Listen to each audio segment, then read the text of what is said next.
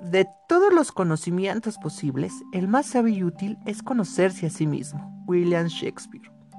Bienvenido a un capuchino para Freud, episodio 24. ¿Y si me animo a conocerme? Conócete a ti mismo. Es un consejo, un dicho que viene de la filosofía, de la antigüedad griega. Cuando lo oímos, pensamos en la necesidad de hacer introspección, en aplicar sobre nosotros mismos una mirada psicológica. Pero, ¿es en eso en lo que pensaban los griegos cuando lo decían? Para desarrollar tu autoconocimiento necesitarás embarcarte en un viaje hacia ti mismo, un viaje valiente y honesto para descubrir, como si de un mapa del tesoro se tratase, donde tiene las fronteras, las reservas, donde guardan las riquezas, donde fluyen los ríos, donde están los manantiales de la paz o donde quedarían las minas de guerras pasadas. La psicología es una especie de retorno al pasado, conocerse a uno mismo dentro del discurso psicológico equivale echar una mirada a todo lo que ya nos han conformado. Familia, cultura, acontecimientos, traumas y amistades. En Grecia, este consejo, por el contrario, era un proyecto de futuro.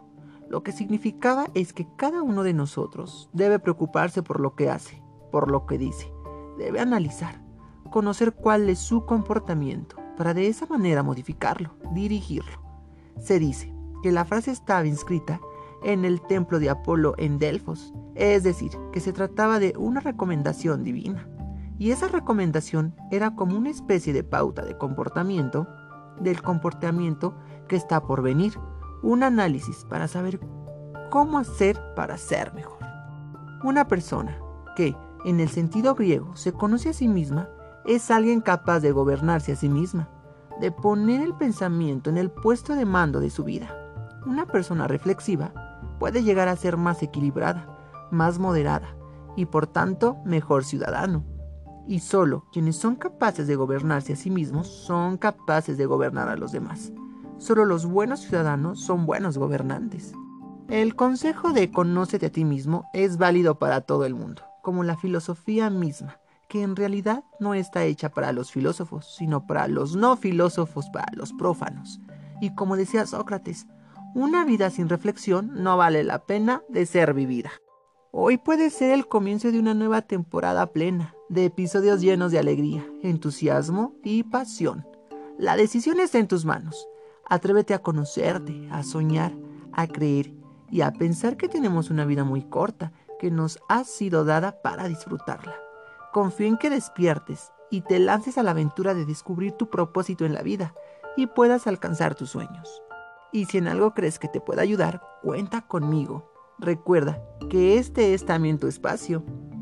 Veamos qué llevamos en nuestra maleta, en nuestro equipaje para la vida, y así será mucho más fácil conocerte. La mayor parte de nuestro tiempo dirigimos nuestra mirada hacia el resto. Al cabo de los años podemos llegar a conocer muy bien a nuestra pareja, nuestros hijos, amigos, incluso a nuestros compañeros de trabajo, pero ¿Llegamos a conocernos con la misma profundidad a nosotros mismos? La respuesta acostumbrada siempre es no. La vida es maravillosa.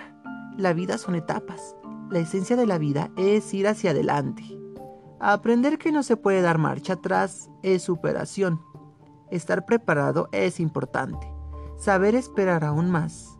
Pero aprovechar el momento adecuado es la clave. La vida es un compuesto de decisiones que marcan tus experiencias, corta o larga, dulce o amarga. ¿Qué importa? El que la goza, la haya corta, el que la sufre, la haya larga. Quien crea que su vida está privada de significado no es solo infeliz, sino que apenas es capaz de vivir. ¿Feliz? Difícil es encontrar la felicidad en sí mismo, pero imposible es encontrarla en ningún otro lugar. Nunca digas que no eres feliz por estar con una persona. La felicidad se forja dentro de nosotros mismos. Salir a buscarla es un grave error.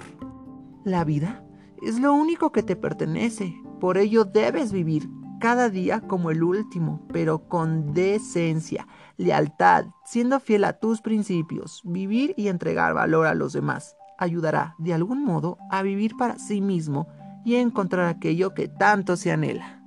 La vida se divide en tres tiempos, un presente brevísimo, un pasado cierto y un futuro que únicamente recogerá y reflejará el fruto de tus decisiones. El mundo pertenece a quienes se atreven y afrontan la vida con osadía. Rendirse o hacer daño para disimularlo es perder sin clase. Es de cobardes. La gente más feliz no es la que tiene lo mejor de todo, sino la que hace lo mejor con lo que tiene. Si impides que un corazón se rompa, tu vida no será en vano. Aprender a perdonar y valorar es sinónimo de tener calidad de vida. Di la verdad ante todo, ríete ante las dificultades, valora la vida. Quiere a tus semejantes, cuida y mima la amistad, aprovecha las oportunidades, no rompas un corazón. En definitiva, saber vivir y ser feliz se resume a una sola palabra, personalidad. Por Aymar Selderán, fecha 22 de julio del 2011. Soy José Carlos Robles, la voz que le da a este podcast un capuchino para Freud. Quiero invitarte a que le des un vistazo a mi página de Facebook Taza de Café. Taza de Café te ofrece un espacio de reflexión, de encuentro con uno mismo, donde poder descubrir todo tu potencial, un lugar para crecer. Episodio inspirado en la web Filosofía para Prófanos.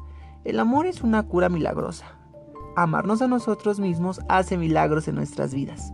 Tenemos una cita en el próximo episodio, El sabor de las penas.